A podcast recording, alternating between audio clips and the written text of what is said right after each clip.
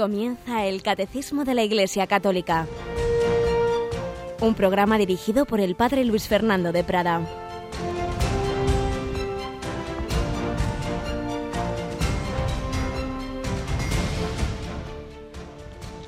Alabados sean Jesús y María. Muy buenos días, queridísima familia de Radio María, en este 22 de octubre. Si esta mañana habéis puesto la radio prontito, habréis oído la biografía que nos leía Yolanda de uno de los santos del día, porque la iglesia tiene tantos que tiene que escoger. Tenemos aquí a Yolanda. Buenos días, Yoli. Muy buenos días, padre. ¿Cuál santo has escogido para hoy? Hombre, San Juan Pablo II. claro, es que un 22 de octubre comenzaba solemnemente su pontificado, había sido elegido el 16, día de Santa Margarita María de Alacoque, pero oficialmente, públicamente, comenzaba su pontificado tal día como hoy. 22 de octubre. Por eso, si ayer en nuestro primer comentario recordábamos el testamento de Pablo VI, que seguiremos con él, pero si ayer hacíamos eso hoy, lógicamente vamos a recordar palabras de Juan Pablo II, precisamente en esa inauguración del pontificado, en ese 22 de octubre. Realmente tenemos que sentirnos sanamente orgullosos eh, los católicos de, esta serie impresionante de, papas, el Beato Pío IX en el siglo XIX, el primer papa del siglo XX, San Pío X, ese hombre humilde que de pequeño iba a la escuela descalzo para no gastar los zapatos, porque llegó al sumo pontificado desde, habiendo sido eso, un sencillito eh, seminarista pobre, cura de pueblo, y así hasta que el Señor le elevó al, sumo pontificado. Benedicto XV, Pío XI, Pío XII también está introducido a su causa de beatificación, tan calumniado, tan incomprendido en la dificilísima situación de la Segunda Guerra Mundial. Luego Juan XXIII, ya canonizado. Pablo VI, beatificado el otro Domingo Juan Pablo I, el Papa de los 33 días, el Papa de la Sonrisa, también introducido su proceso. Y luego Juan Pablo II, el Magno, realmente rompió todos los esquemas y que no simplemente de los papas grandes del siglo XX o XXI, sino de toda la historia de los 2000 años de cristianismo, si hubiera que escoger tres o cuatro grandes papas, sin duda entre ellos estaba Juan Pablo II y luego sabio y santo y humilde Benedicto XVI y ahora nuestro Papa Francisco. Realmente impresionante. Pues vamos hoy a recordar para nuestro inicio de este día las palabras preciosas con las que iniciaba su pontificado Juan Pablo II el 22 de octubre de 1978.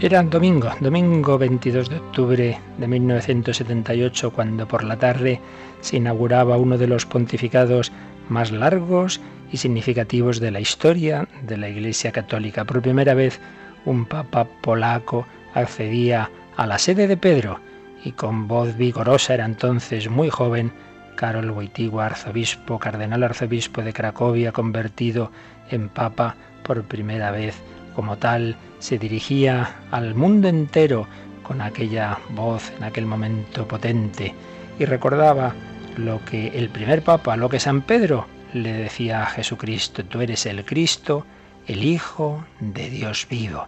Comentaba Juan Pablo II, estas palabras fueron pronunciadas por Simón, hijo de Jonás, en la región de Cesarea de Filipo. Eran palabras de fe ellas marcan el comienzo de la misión de Pedro en la historia de la salvación, en la historia del pueblo de Dios. Desde entonces, desde esa confesión de fe, la historia sagrada de la salvación y del pueblo de Dios debía adquirir una nueva dimensión, expresarse en la histórica dimensión de la Iglesia.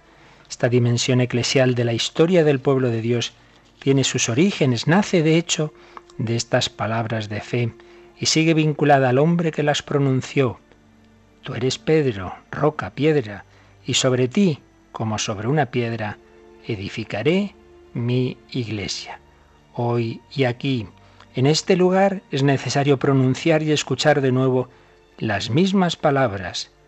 Tú eres el Cristo, el Hijo de Dios vivo. Su contenido revela a nuestros ojos el misterio de Dios vivo, misterio que el Hijo conoce y que nos ha acercado. En efecto, nadie ha acercado el Dios vivo a los hombres, ninguno lo ha revelado como lo ha hecho el Hijo mismo, como lo ha hecho el Hijo mismo. En nuestro conocimiento de Dios, en nuestro camino hacia Dios, estamos totalmente ligados a la potencia de estas palabras. Quien me ve a mí, ve también al Padre. Quien me ve a mí, ve al Padre.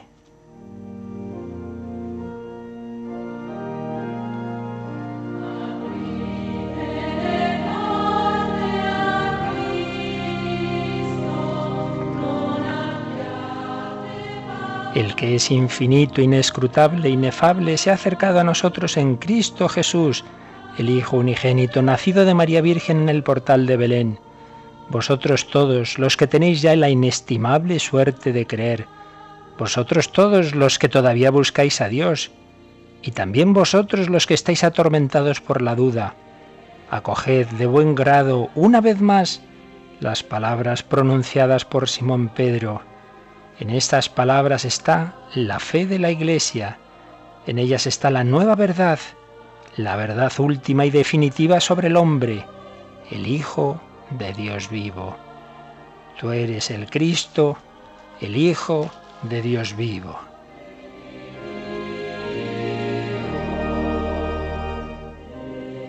Y seguía diciendo Juan Pablo II, Roma es la sede de Pedro, a lo largo de los siglos le han sucedido siempre en esta sede nuevos obispos. Hoy un nuevo obispo sube a la cátedra romana de Pedro, un obispo lleno de temblor, consciente de su indignidad. ¿Y cómo no temblar ante la grandeza de tal llamada y ante la misión universal de esta sede romana?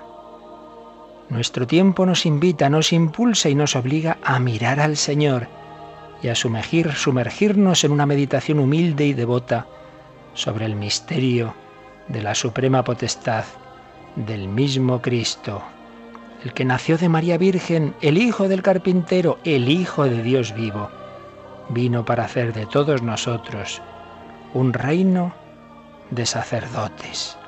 El Concilio Vaticano II nos ha recordado el misterio de esta potestad y el hecho de que la misión de Cristo sacerdote, profeta, maestro y rey, continúa en la iglesia. Todos, todo el pueblo de Dios participa de esta triple misión. Y quizás en el pasado se colocaba sobre la cabeza del Papa la tiara, la tiara, esa triple corona, para expresar el designio del Señor sobre su iglesia, que todo el orden jerárquico de la iglesia de Cristo, toda su sagrada potestad, no es otra cosa que el servicio que tiene un objetivo único, que todo el pueblo de Dios participe en esta, triple misión de Cristo y permanezca siempre bajo la potestad del Señor. Y en ese momento de su homilía gritaba esas palabras que estamos oyendo en el himno del maestro Frisina, compuesto para la beatificación de Juan Pablo II, abrid las puertas a Cristo.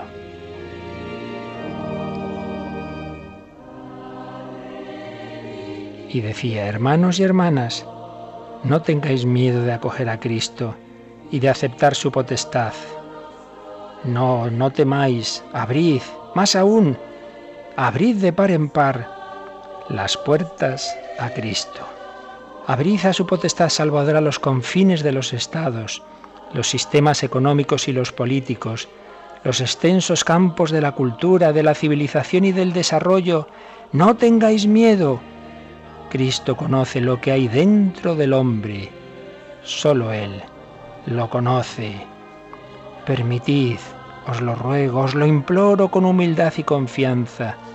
Permitid que Cristo hable al hombre. Solo Él tiene palabras de vida, sí, de vida eterna.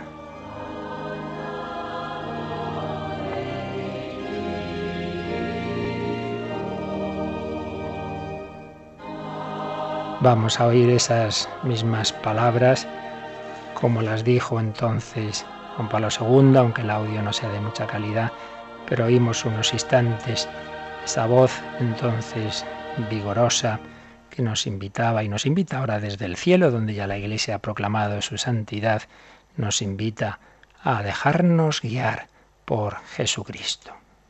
Aprite, anzi spalancate le porte a Cristo. Non abbiate paura. Vi prego, vi imploro, con umiltà e con fiducia, permettete a Cristo di parlare all'uomo. Solo Lui ha parole di vita, sì, di vita eterna.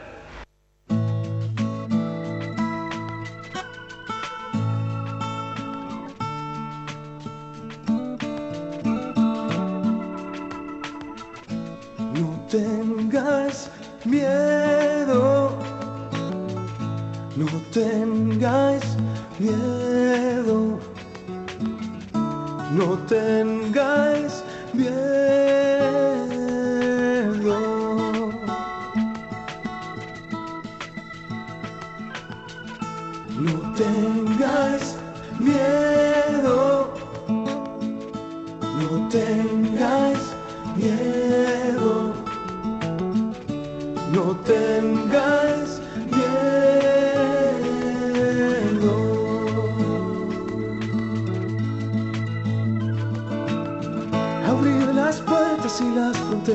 de los estados y los sistemas de la cultura y el desarrollo.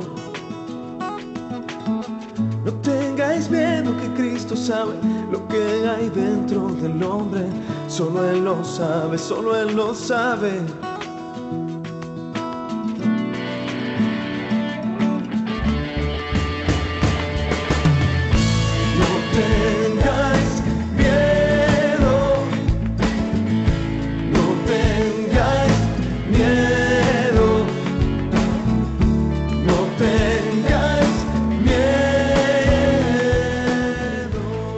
Tengáis miedo. Y bajo estas palabras que el Santo Padre nos decía y nos dice ahora desde el cielo, nosotros vamos adelante con este catecismo, otro de sus legados, otro de los legados de ese impresionante pontificado, el catecismo de la Iglesia Católica, que tras el Vaticano II nos hacía esa impresionante síntesis de la doctrina católica y que tiene una validez, una vigencia que a todos nos va a servir durante muchísimo tiempo. Pues nada, Yolanda, si te parece, vamos adelante con el punto tan importante y tan, y tan difícil, por otra parte, que es ni más ni menos que el misterio central de nuestra fe, el misterio de la Santísima Trinidad. Vamos pues a seguir en donde nos habíamos quedado.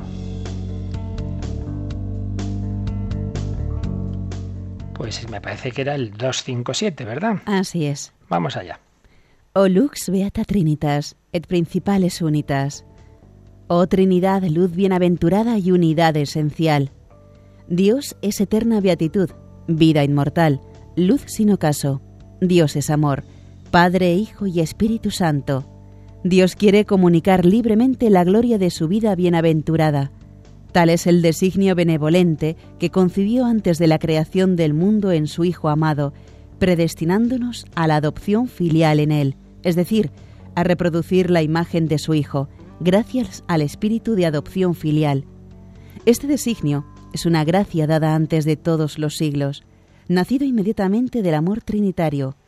Se despliega en la obra de la creación, en toda la historia de la salvación después de la caída en las misiones del Hijo y del Espíritu, cuya prolongación es la misión de la Iglesia.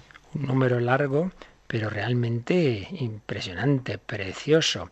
Si hasta ahora, en los días anteriores, estábamos viendo, digamos, la Trinidad en sí misma, dentro de sí, lo que se suele distinguir, hay dos palabrejas que se usan en teología, la Trinidad inmanente y la Trinidad económica no tiene nada que ver con el dinero, evidentemente. Inmanente es la Trinidad en sí misma. Dios es como es, lo ha sido eternamente siempre igual, por supuesto, antes de de la creación del mundo.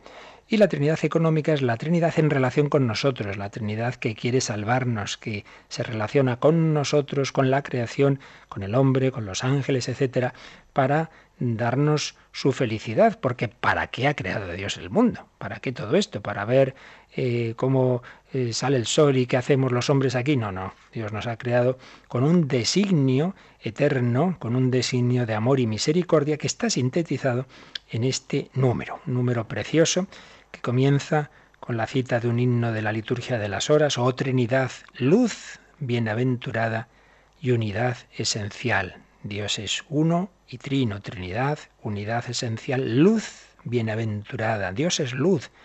Dios ilumina nuestras mentes, nuestros corazones, calienta nuestras almas. Dios es eterna beatitud, eterna felicidad. Dios es eterna beatitud, vida inmortal. Nunca nos imaginemos a Dios al modo pues que lo imaginaban los filósofos griegos, pues hay un motor inmóvil, así como, como una cosa abstracta, fría. No, no, si Dios es la plenitud de la vida.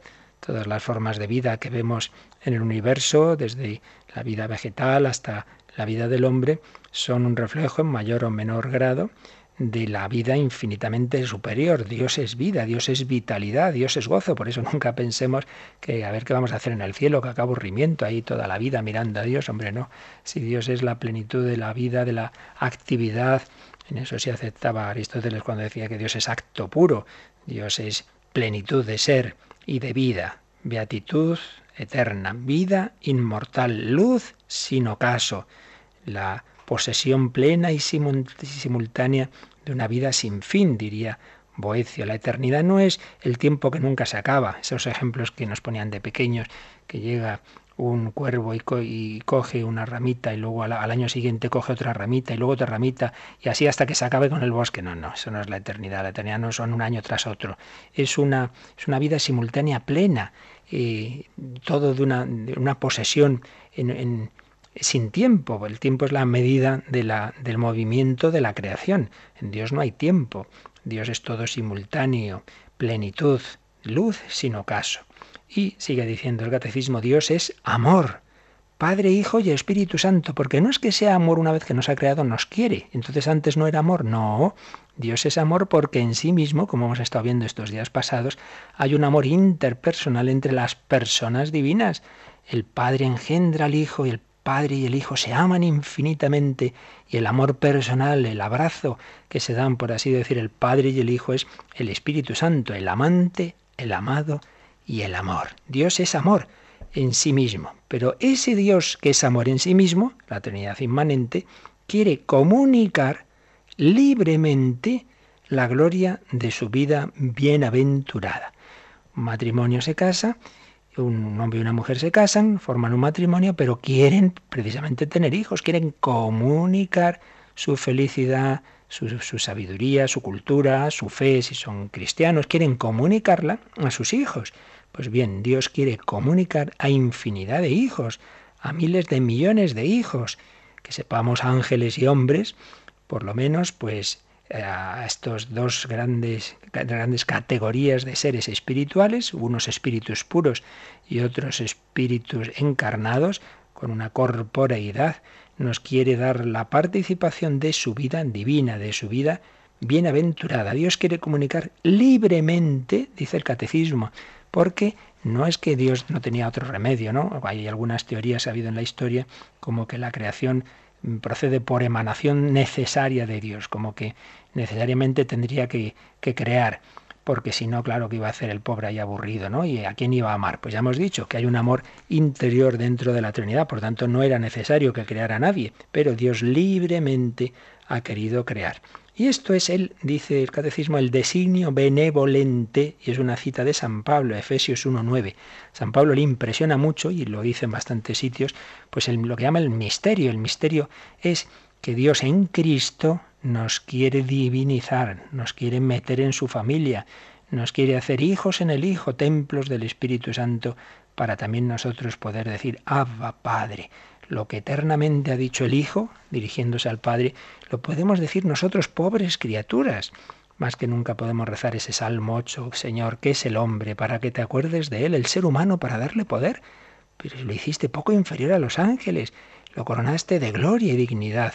Si no somos nada, y sin embargo a esta pequeña nada que nos viene un airecito, unos microbios, una, una epidemia y enseguida enfermamos y morimos, eso somos una pequeña caña, pero decía Pascal, una caña la puede enseguida doblar el viento, pero es una caña pensante y es una caña que sabe por qué vive y por qué muere, o que lo puede saber si abre su, su inteligencia a la luz de Dios. Designio benevolente que Dios concibió antes de la creación del mundo. Desde toda la eternidad Dios tenía en su, en su esa simultaneidad que antes decíamos, ese designio de hacernos hijos en el Hijo. Dice, tal es el designio benevolente que concibió antes de la creación del mundo en su Hijo amado, predestinándonos a la adopción filial en él. Cita de Efesios 1, 4 a 5. Tenemos ese himno de Efesios que rezamos una tarde de la semana en vísperas, que es una preciosidad.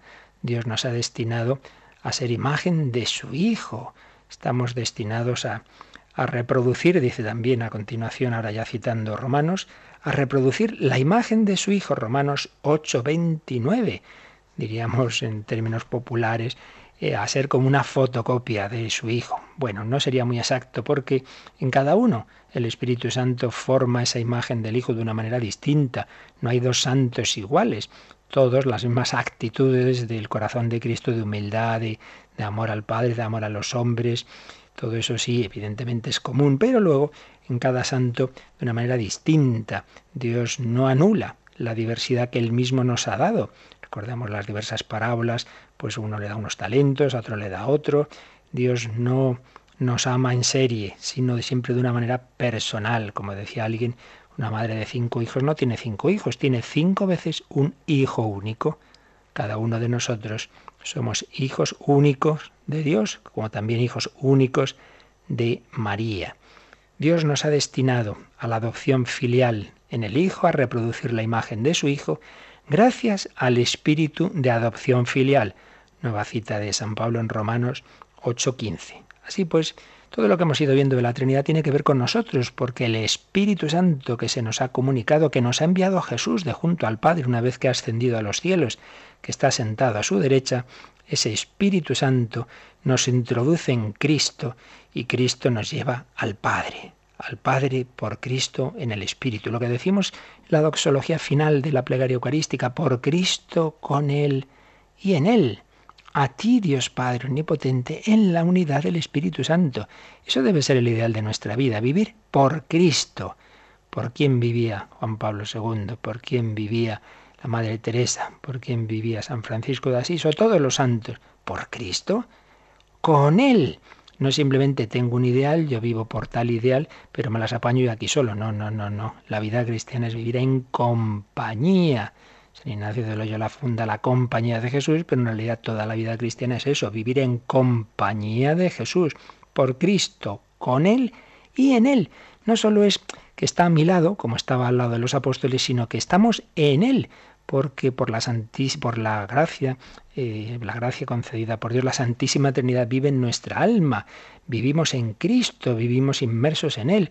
Yo te bautizo en el nombre del Padre y del Hijo y del Espíritu Santo. Yo te empapo de la divinidad, del Padre, del Hijo y del Espíritu Santo. En Él vivimos, nos movemos y existimos por Cristo, con Él y en Él. Cristiano que me escuchas, nunca estás solo Estás, sobre todo si vives, como esperemos, en la gracia de Dios, en su amistad, en su amistad, estás inmerso en esa divinidad, en esa Trinidad, por Cristo, con Él y en Él. A ti, Dios Padre Omnipotente, en la unidad del Espíritu Santo. El Espíritu Santo nos hace uno, nos hace uno en la vida de la Iglesia, nos da esa misma vida divina, la vida del Espíritu, la misma fe, la misma Eucaristía, y así nos dirigimos al Padre, a ti Dios Padre Omnipotente, todo honor y toda gloria.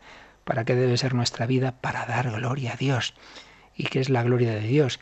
Pues que nuestro ser, nuestro ser, le glorifique porque reflejamos su mismo ser, su mismo amor, y le alabamos y vivimos así en la familia con un corazón filial y fraternal. A ti, Dios Padre Omnipotente, en la unidad del Espíritu Santo. Este designio, sigue diciendo el catecismo, es una gracia dada antes de todos los siglos, segunda de Timoteo. Un designio nacido inmediatamente del amor trinitario. Y este designio ha tenido ya en su, en su desarrollo respecto a nosotros, en Dios todo es eterno, pero en el desarrollo respecto a nosotros, claro, va siguiendo unas etapas históricas. Por eso dice, este designio se despliega en la obra de la creación, primera pas, eh, primer paso. Luego dice, en toda la historia de la salvación, después de la caída. En las misiones del Hijo y del Espíritu, cuya prolongación es la misión de la Iglesia. Así pues, diversas etapas. Primero, la obra de la creación, claro, para que Dios nos pueda elevar a su vida divina y nos pueda invitar a participar de ella, primero tiene que crearnos. Por eso, la primera etapa de la historia de la salvación, lo primero que Dios hace para salvarnos es crearnos, es el primer don. Por eso, como recordábamos ayer en ese precioso testamento de Pablo VI, siempre debemos dar gracias a Dios por el don de la vida, por difícil que la podamos tener. Siempre un don, un don en el que las dificultades contribuirán, si las llevamos bien, precisamente a unirnos más al Señor. Primer, primer paso, la creación. Dios, la Santísima Trinidad, nos ha creado en vistas a nuestra salvación. La creación, luego toda la historia de la salvación después de la caída, sí, porque Dios, una vez que crea al hombre, el primer hombre, la primera mujer cometen ese primer pecado, se separan de este plan, de este designio. Y entonces Dios que ya sabía claro lo que iba a pasar, no es que le pille de sorpresa, tiene ese plan de salvación que tiene un punto culminante, que es la encarnación. El Hijo Eterno se va a hacer nuestro hermano, nos va a enseñar a vivir como hijos de Dios, nos va a dar el sentido de la vida y va a redimirnos, va a reparar por el pecado original y todos los demás pecados de nuestra historia. Una historia de la salvación que es preparada, pues todas esas etapas que sabemos de las naciones, de los pueblos, Noé, luego Abraham va preparando ese pueblo de Dios, Isaac, Jacob, todos los patriarcas, el pueblo de Israel, Moisés, el rey David, hasta que todo eso va a culminar en el Mesías, hijo del hombre, hijo de David e hijo de Dios e hijo de María. La misión, dice, las misiones del Hijo y del Espíritu. Esto lo explicaremos Padre envía a su Hijo, misión del Hijo, el primer misionero, y el Padre y el Hijo envían al Espíritu Santo, y la misión del Espíritu Santo se prolonga en la Iglesia. En la Iglesia recibimos esa misión del Espíritu Santo, sobre todo a través de los sacramentos. Vamos a ampliar lo que nos dice aquí el Catecismo de esas etapas de la salvación, empezando por la creación, nos cita al margen, ya sabéis que están esos números marginales que podemos mirar para ampliar lo que se nos dice y relacionar unos puntos del catecismo con otro. Entonces vamos a ver, Yolanda, lo que dice el número 292, 292, que es el apartado siguiente que veremos ya pronto, si Dios quiere, sobre la creación. Leamos este número 292. La acción creadora del Hijo y del Espíritu insinuada en el Antiguo Testamento, revelada en la Nueva Alianza, inseparablemente una con la del Padre, es claramente afirmada por la regla de fe de la Iglesia. Solo existe un Dios, es el Padre, es Dios, es el Creador, es el Autor, es el Ordenador. Ha hecho todas las cosas por sí mismo, es decir, por su verbo y por su sabiduría, por el Hijo y el Espíritu que son como sus manos, la creación es la obra común de la Santísima Trinidad. Esto es muy importante, luego lo explicaremos si Dios quiere, que no es que cree simplemente el Padre, creo en Dios Padre, creador del cielo y de la tierra, atribuimos especialmente a Él, por razones que ya veremos la creación, pero claro, como Dios, las tres divinas personas son uno, todas las acciones de Dios fuera de sí mismo son comunes. No es que el padre hace una cosa, el hijo otra, no, no, actúan siempre en unidad. Por eso la creación la ha hecho el padre, pero fijaos esta expresión tan bella de San Ireneo que eh, nos lo expresa así. Dios es uno, Dios, las tres divinas personas han hecho la creación unidas, pero sin dejar de ser tres personas. Y entonces se expresa así. La creación ha sido hecha por el Padre, pero el Padre la hace ¿Cómo? Por su verbo y su sabiduría, es decir, por el Hijo y el Espíritu Santo, que son como sus manos una expresión muy significativa de que el Padre nos ha creado con, con las manos, con sus manos, que son su Hijo eterno y su Espíritu Santo. Obra común de la Santísima Trinidad. Primera etapa de la salvación. Dios nos ha creado para invitarnos para elevarnos a su vida divina. Y es, por tanto, una, una obra de la Santísima Trinidad la creación, como, como enseguida veremos. Y vamos a leer también el 850, que también nos sirve para, para explicar un poquito más lo que estamos viendo. Este número 850 nos habla de, de, la, de, la, misión como una exigencia de la Iglesia, pero tenemos que recordar que los primeros misioneros han sido el Hijo y el Espíritu Santo. Leemos el número. El origen y la finalidad de la misión. El mandato misionero del Señor tiene su fuente última en el amor eterno de la Santísima Trinidad. La Iglesia peregrinante es, por su propia naturaleza, misionera, puesto que tiene su origen en la misión del Hijo y la misión del Espíritu Santo, según el plan de Dios Padre. El fin último de la misión no es otro que hacer participar a los hombres en la comunión que existe entre el Padre y el Hijo en su espíritu de amor. Qué texto también tan bello, si es que vamos, tenemos en el catecismo maravillas. El origen y la finalidad de la misión está ni más ni menos que en la Santísima Trinidad, en el amor de la Santísima Trinidad. Dios quiere que llegue a todos los hombres su invitación, para ello envía misioneros, pero los primeros misioneros son el mismo, el mismo Hijo eterno de Dios y el Espíritu Santo. El Padre nos envía a su Hijo, el Padre y el Hijo nos envían a su Espíritu y luego a través de la Iglesia Jesús prolonga esa sumisión. Id al mundo entero, anunciad el Evangelio para hacer participar a los hombres de esa comunión del Padre, del Hijo y del Espíritu Santo. Esto lo explicaba Juan Pablo II en su encíclica misionera, Redentoris Missio. Lo explicaba en sus tres grandes encíclicas de las dedicadas a cada persona divina, Redentor hominis, Dives in misericordia y Dominum et vivificante. Y sobre todo lo vivió toda su vida, ese prolongar la misión de Cristo enviado, el primer misionero es el Papa es el vicario de Cristo, como ahora mismo lo estamos viendo constantemente, llegar a las periferias existenciales, llegar a todos los hombres, a todo el mundo. Vamos a recordar de nuevo a ese inmenso y santo misionero que desde el primer momento de su vida hasta el último aliento, hasta su muerte en aquel ya tarde de sábado de abril, fue Juan Pablo II y vamos a pedir que también nosotros, como él, como todos los santos apóstoles, seamos así, misioneros, prolongación del envío del Hijo y del Espíritu Santo en la vida de la Iglesia. Ven y sígueme, es la voz que hoy te llama, es la luz que no se apaga, es Jesucristo el que pasa no temas, sube a mi barca, deja tus redes en la playa en la ribera de las almas. Un nuevo mar te espera ya. Dame la vida entera como María al lado de la cruz. Y serás siempre fiel testigo, siervo por amor, sacerdote de la humanidad.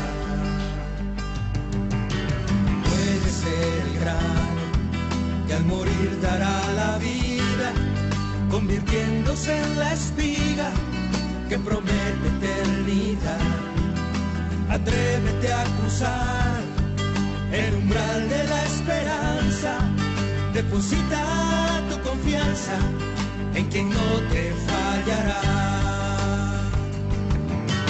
la de la vida entera como María al lado de la cruz y serás siempre que estiro siervo por amor.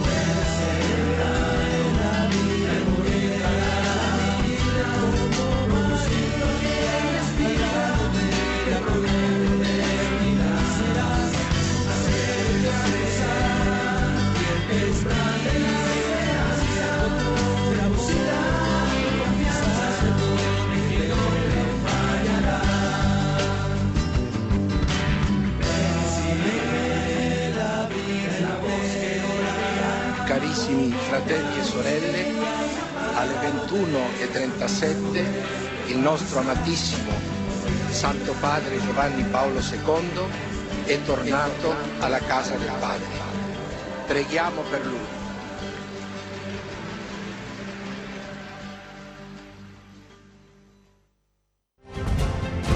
Descubre la fe de la Iglesia a través del Catecismo, de 8 a 9 de la mañana en Radio María. Juan Pablo II fue misionero hasta el último aliento, hasta esas 21.37 de aquel 2 de abril. Y nosotros hoy vamos a dar testimonio de este amor de la Santísima Trinidad. Pues ojalá que sí, si se lo pedimos al Señor y a la Virgen bien formados y por ello comenzamos nuestro día estudiando o repasando el catecismo. Vamos al número siguiente, Yolanda, al 258. Toda la economía divina es la obra común de las tres personas divinas, porque la Trinidad, del mismo modo que tiene una sola y misma naturaleza, así también tiene una sola y misma operación. El Padre, el Hijo y el Espíritu Santo no son tres principios de las criaturas, sino un solo principio. Sin embargo, cada persona divina realiza la obra común según su propiedad personal. Así, la Iglesia confiesa, siguiendo al Nuevo Testamento, Uno es Dios, y Padre de quien proceden todas las cosas, uno el Señor Jesucristo, por el cual son todas las cosas, y uno el Espíritu Santo, en quien son todas las cosas. Son sobre todo las misiones divinas de la encarnación del Hijo y del don del Espíritu Santo las que manifiestan las propiedades de las personas divinas. Así pues, toda la economía divina, es decir, toda la acción de Dios fuera de sí mismo, todo lo que Dios ha hecho y hace eh, en relación a su creación, es obra común de las tres personas divinas. La creación, decíamos antes, en primer lugar, y todo lo que Dios ha hecho, pues lo hacen las tres personas, pues claro, son un solo Dios. Entonces no, no, no, no actúan por separado. Porque la Trinidad, dice este número, del mismo modo que tiene una sola y única naturaleza, tiene una sola y misma operación. No es que por un lado el Padre hace una cosa, el Hijo está por otro lado. El Padre, el Hijo y el Espíritu Santo no son tres principios de las criaturas, sino un solo principio. Ahora, dicho esto, unidad de la Trinidad, insistimos en la Trinidad, en la unidad, porque cada persona divina en esa obra común actúa según su propiedad personal. El Padre como principio sin principio, el Hijo como palabra, como logos, como inteligencia del Padre, el Espíritu Santo como amor del Padre y el Hijo. Y esas misiones divinas, esa acción del Hijo, que eso sí, en ese sentido la única persona que se encarna es el Hijo, eso está claro. Esa misión divina del Hijo y la misión, el don del Espíritu Santo, su acción en las almas, manifiestan lo que viven en, la Santísima Trinidad inmanente, es decir, lo que el Hijo y el Espíritu Santo actúan eh, hacia nosotros, nos revelan cómo son, cómo son en sí mismos, cómo son en la Trinidad. Vamos a ver o alguna de las explicaciones que nos da de este gran misterio, profesor Carlos Loriente de, de Toledo. Nos recuerda que, que atribuir a una persona, a una persona de la Trinidad, una acción divina que no fuera común con las otras, sería lo mismo que hablar de otro Dios. No, no, pues esas acciones de Dios son comunes a las tres personas divinas. Es inconcebible que cualquier efecto pueda ser producido por una persona independientemente de las otras. Dios es siempre a la vez trino y único. Es el Dios único. Claro, nuestro conocimiento primero dice, no, tiene que haber un, un, único Dios y luego conocemos la Trinidad porque Dios lo ha revelado, pero no es que exista un Dios uno que no sea trino, en ese sentido hay que tener cuidado, porque a veces hablamos, por ejemplo, del Antiguo Testamento, bueno, ahí hablaba Yahvé, bueno, que Yahvé, Yahvé, claro, es como se le revelaba a Moisés, pero Yahvé es la Santísima Trinidad. Quien se manifiesta en la zarza es el Padre que habla por el Hijo en el Espíritu Santo. Siempre han sido las tres divinas personas, aunque no se hubieran revelado plenamente en aquel momento, pero siempre son esas tres divinas personas que actúan como un único principio. También hay que afirmar prosigue Carlos Loriente, que igual que una persona se manifiesta por su acción, la, misma, la única operación divina manifiesta al Padre, al Hijo y al Espíritu Santo, cada uno según su propiedad hipostática, es decir, cada uno según la peculiaridad de su persona, y los tres inseparablemente. si las procesiones trinitarias, esa procedencia del Hijo, del Padre y del Espíritu Santo, del Padre y del Hijo, si las procesiones trinitarias no dividen la operación divina, están comprendidas en ella y por tanto manifestadas por ella. Y esto sucede en todas las operaciones ad extra. ¿Qué quiere decir operaciones ad extra? Todo lo que Dios actúa fuera de sí mismo, eh, como es la creación, como es la salvación. El Dios que crea es la Trinidad. Y así se manifiesta la Trinidad en la creación. Entonces, una vez que hemos conocido la Trinidad, podemos, podemos ver reflejos, podemos ver vestigios que se dice de esa Trinidad en, la, en los entes, en los seres creados. Por eso sigue diciendo Padre Loriente, a partir de los entes el entendimiento se remonta a Dios como a su causa. Una causa que ha de ser inteligente y voluntaria. ¿Por qué Dios se ha creado? Porque tiene inteligencia y voluntad. Piensa, por así decir, y actúa. Pues bien, ese pensamiento de Dios es su logos, como explicábamos ayer. Su entendimiento eterno e infinito es su Hijo. Entonces no es simplemente un pensamiento así particular, sino que es el reflejo pleno de sí mismo. Lo que está revelado o deducido de la revelación es que el entendimiento y la voluntad de Dios incluyen la prolación de un verbo, es decir, que procede ese pensamiento del Padre, procede su pensamiento, su verbo, su logos, incluyen la prolación de un verbo y la expiración de un Espíritu Santo consustanciales con el Padre y que son como Él y con Él personas divinas. Por tanto, la procesión ad extra de las criaturas, el hecho de que de Dios procedan las criaturas por creación, ha sido realizada con un entendimiento y voluntad y es como una prolongación de las procesiones intratrinitarias. Dios nos ha creado con inteligencia y voluntad y eso es como un reflejo de que eternamente en Dios hay una inteligencia que es su logos, que es su Hijo y, y un amor, una voluntad que es el Espíritu Santo siempre teniendo en cuenta que en Dios las procesiones intratrinitarias, esta procedencia del Hijo, del Padre y del Espíritu Santo, del Padre y del Hijo, son eternas y necesarias, mientras que la creación es libre. La creación es libre y contingente. Dios podría no habernos creado, mientras que necesariamente en Dios están procediendo el Hijo del Padre y el Espíritu Santo del Padre y del Hijo. Eso es necesario, mientras que la creación ha sido porque Dios ha querido. Podía no haber sido. Pero una vez que ha sido, podemos ver un reflejo en la creación de eso que ocurre eternamente en la interioridad, en la Santísima Trinidad. Finalmente, ¿por qué especialmente atribuimos, sabiendo que son las tres personas divinas las que nos crean unidas, pero ¿qué es lo que digamos especialmente asignamos, atribuimos a cada persona divina? Pues nos dice Padre el Oriente. El agente del acto creador son las tres personas juntas, que crean como un solo Dios, por su entendimiento y su voluntad. Pero la prolación del Verbo y la expiración del Espíritu Santo están comprendidas en el entendimiento y la voluntad infinitos. Y por eso, los atributos divinos que corresponden a la potencia se atribuyen, se asignan, digamos, especialmente al Padre. Los de la inteligencia al Hijo y los de la voluntad al Espíritu Santo. El único acto creador, en cuanto procede de la potencia, es la potencia infinita de Dios que crea este universo impresionante, entonces se atribuye especialmente al Padre porque se le atribuye especialmente la potencia. En cuanto procede de la potencia, se atribuye al Padre. En cuanto ha sido una creación hecha con inteligencia, se atribuye al Hijo. Y en cuanto procede de la voluntad y el amor, al Espíritu Santo. Pero de manera particular, la creación se atribuye al Padre.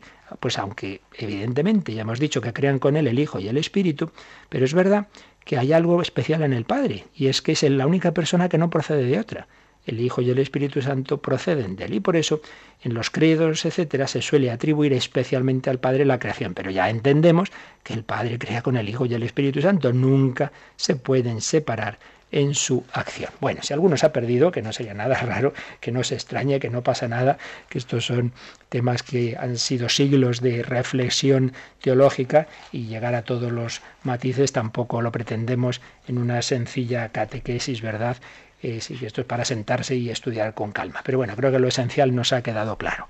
Todas las obras de Dios hacia afuera, empezando por la creación, las hacen las tres personas unidas, nunca están separadas, pero la hace cada una según su propio peculiaridad personal. El Padre como principio, sin principio, el Hijo como inteligencia, como logos del Padre y el Espíritu Santo como amor. Bueno, vamos a dejarlo aquí. Tenemos pendientes algunos correillos y también por si alguno más hoy queréis escribir o llamar, pues dejamos este, estos minutos finales para vuestras consultas.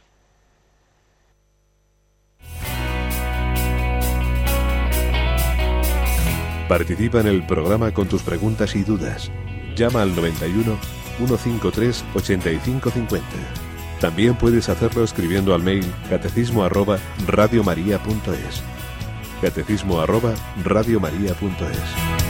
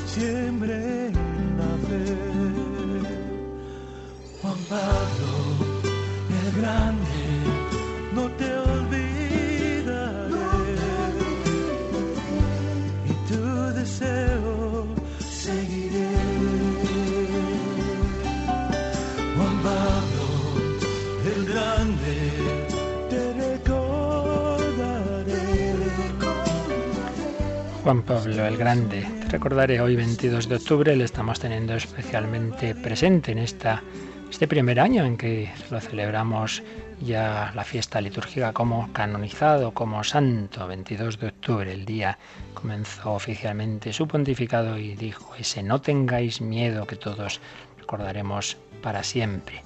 Nos escribía ayer José Antonio desde Alicante, ¿cómo puedo invocar durante el día al Espíritu Santo? Bien, pues simplemente con esa jaculatoria, ven Espíritu Santo, ilumíname, eh, muéstrame tu camino, tu voluntad, eh, siempre eh, una manera sencilla, pero además, claro, además tenemos, tenemos esas grandes oraciones mm, del Beni Creator, tenemos diversos himnos al Espíritu Santo, pero básicamente, repito, ese ven Espíritu Santo. El mismo ofrecimiento de obras que rezamos en Radio María por la mañanita comienza así, ven Espíritu Santo, inflama nuestros corazones en las ansias redentoras del corazón de Cristo. Ven Espíritu Santo. Y nos escribía también Tomás, sí, José Antonio escribía desde Alicante, Tomás desde Toledo. Dice, me ha parecido escuchar en el programa que hablaba de que el Padre, el Hijo y el Espíritu Santo tenían una sola voluntad. En efecto, en Dios, em, dado que es una única naturaleza, es una única inteligencia y una única voluntad. Y entonces Tomás dice, bueno, ¿y entonces cómo se explica este, este texto de esta frase de Jesús en Gesemaní? Padre, si es tu voluntad, aparta de mí esta copa, este cáliz, pero no se haga mi voluntad sino la tuya. Pues hombre, se explica, la Iglesia siempre lo ha visto así, toda la exégesis, porque donde sí que hay dos voluntades es en Cristo. Cristo es persona divina, pero con una naturaleza divina y otra humana. Entonces ahí la lucha no es entre la voluntad divina del Hijo y la voluntad divina del Padre. No, no, no. Ahí quien está sufriendo, quien le cuesta aceptar el propio plan divino es a la voluntad humana de Jesucristo. Y entonces su, su, cuerpo, digamos así, su sensibilidad, su sentimiento, le cuesta aceptar ese plan de Dios. Y entonces tiene, sabe que tiene que ser así, pero, pero le cuesta, como hombre que es. Entonces ahí esa voluntad humana de Cristo es la que parece como si fuera distinta de la divina. Entonces no estamos hablando de tres voluntades en las tres personas divinas, no, no, hay una voluntad común, pero luego el Hijo Eterno de Dios, una vez hecho hombre, ahí sí que él tiene otra, una voluntad humana que se somete a la divina, pero que le cuesta, en ese momento le cuesta. Por tanto, en Dios hay una única voluntad, una única inteligencia, pero en Cristo, como ya veremos cuando lleguemos a la Cristología, hay una persona divina con dos naturalezas. Al tener dos naturalezas tiene dos inteligencias, una divina y una humana. Por eso en cuanto Dios lo sabe todo y en cuanto hombre no, no, no todo, claro, porque el entendimiento humano es limitado, es limitado. Esto es un tema complejo que ya veremos. Dos inteligencias, una divina y otra humana. Dos voluntades, una divina y otra humana. ¿Cuántas memorias hay en Cristo? Una sola, porque en cuanto Dios todo lo tiene presente, no necesita memoria. Mientras que en cuanto hombre, claro, sí que tenía memoria. Pero eso es en Cristo, en cuanto ya se ha hecho hombre. Pero en la Santísima Trinidad hay una única voluntad. Y luego sigue diciendo Tomás que, claro, sí, es una única sustancia, Dios, pero al dirigirnos a tres personas podríamos dar la apariencia de religión politeísta, de dioses distintos. Bueno, eso es lo que se pensaban y supongo que sigan pensando los musulmanes de nosotros, ¿no? Que somos politeístas, pero claro, esto una cosa es la apariencia y otra cosa es entender que Dios es así. Dios es un único Dios, pero esa naturaleza la tienen estas tres personas divinas que son, que son consustanciales. El Padre está en el Hijo, el Hijo en el Padre, el Espíritu Santo también decir que no, no, no son tres dioses, pero eh, claro, esto supera nuestra mente, pero que supera nuestra mente no quiere decir que nos quedemos en la apariencia, algo que no, no acabamos de entender cómo puede ser, que es un único Dios, pero ese único Dios, esa, es, esa naturaleza, es llevada, por así decir, por tres personas distintas. No, no, no somos politeístas, pero tampoco tenemos un monoteísmo de un Dios solitario. Dios es único, pero no solitario. Dios, sin dejar de ser un único ser, un único principio, un único creador, es Padre, es Hijo y es Espíritu Santo. Creo que teníamos también alguna llamada, ¿verdad, Yolanda?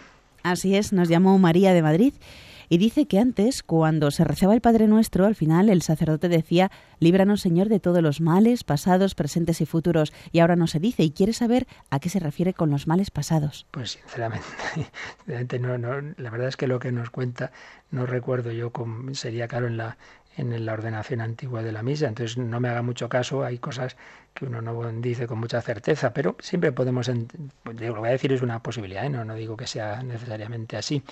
Cuando hablamos de males pasados podemos entender los, las consecuencias, digamos, que esos males han podido dejar en nosotros. Concretamente, el mayor mal es el pecado. Entonces, un pecado del pasado ya perdonado está perdonado, sí, pero ha dejado consecuencias. En primer lugar, en nosotros mismos. Todo pecado que cometemos refuerza en nosotros la tendencia mala de ese pecado. Eso no se deja llevar, yo qué sé, de la pereza. Pues claro, cada vez le cuesta más vencerla. Se deja llevar de cualquier vicio, pues claro, cada vez está más atado a él. Por eso necesitamos también hacer penitencia y nos vienen bien las indulgencias que ayudan a superar las consecuencias del pecado. Entonces, en ese sentido, pues todo mal, aunque sea pasado, mm, tiene unas consecuencias que pueden estar eh, influyendo en nosotros y por eso podemos pedir eh, ser librados también del mal del pasado en tanto en cuanto tiene consecuencias, tiene consecuencias en el presente. En ese, en ese sentido podemos, podemos entenderlo. ¿Preguntaba alguna cosa más? Sí, eh, cuando se piden los dones del Espíritu Santo, eh, porque hay sacerdotes que ponen reparos diciendo, cuidado porque vais a pedir fuego. Y quiere saber a qué se refiere y por qué esa expresión y cómo se pueden pedir los dones. Bueno, siempre que nos cuentan cosas que se han oído, claro, yo, habría que ver quién ha dicho eso que querría decir, pero, pero vamos, en este caso creo que no hay mucho problema, porque ya sabemos que uno de los de los símbolos que usa Dios para revelar a la tercera persona, al Espíritu Santo, es el fuego. Es el fuego. ¿Por qué? Pues esto lo explica el propio catecismo, ¿eh? cuando habla de la tercera persona divina, nos, hace ver que cada uno de los símbolos del Espíritu Santo revelan algo de su acción. Entonces en el fuego podemos ver dos cosas. Por un lado, el amor, claro, y si lo que antes decíamos, si entra en nosotros el amor de Dios es como un fuego que, que hace arder, que hacía arder a Juan Pablo II, ir hasta el extremo del mundo que estuviera ya cayéndose de, por la enfermedad, a San Pablo, San Francisco Javier ir a, la China, morir mirando a la China, es un fuego interior, eso que dice permane en el divino impaciente, amo más el viento que la brisa, el bien hay que hacerlo a prisa, que el mal no espera momento, pone esas palabras en labios de, de Javier, el fuego, el celo apostólico, ¿verdad?, de todos los, los grandes misioneros. Eso por un lado. Pero también el fuego sirve para purificar. Metal que tiene escorias y tal, el oro, etcétera, se purifica con el fuego. Pues bien, el Espíritu Santo nos purifica, claro, nos purifica de los pecados. Por eso fijaos que al confesarnos, el sacerdote extiende las manos sobre la cabeza del penitente. Ese gesto de imponer las manos, de extender las manos es siempre invocación al Espíritu Santo, ese epíclesis. Se hace sobre el pan y el vino para que el Espíritu Santo los transforme en el cuerpo y la sangre de Cristo y se hace sobre el, fiel que se va a confesar, sobre el que se es, confirmado, eh, sobre los, los esposos en, la Santa Misa de, de celebración del matrimonio, es invocación al Espíritu Santo. Y el Espíritu Santo, por un lado, nos da los dones divinos, nos da la gracia, nos da el amor, pero a la vez, simultáneamente, nos purifica de lo negativo, nos purifica de los pecados.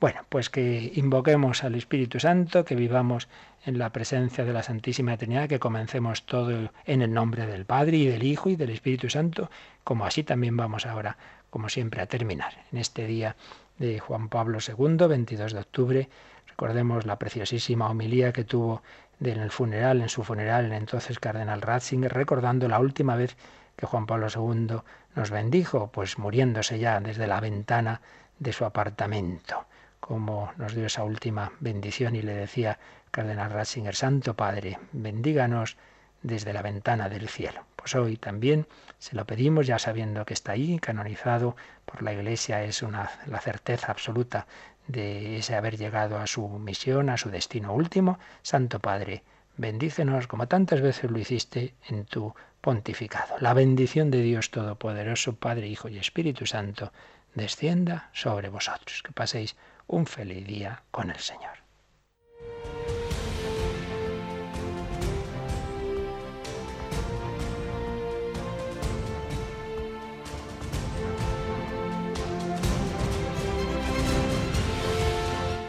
Han escuchado en Radio María el Catecismo de la Iglesia Católica, un programa dirigido por el Padre Luis Fernando de Prada.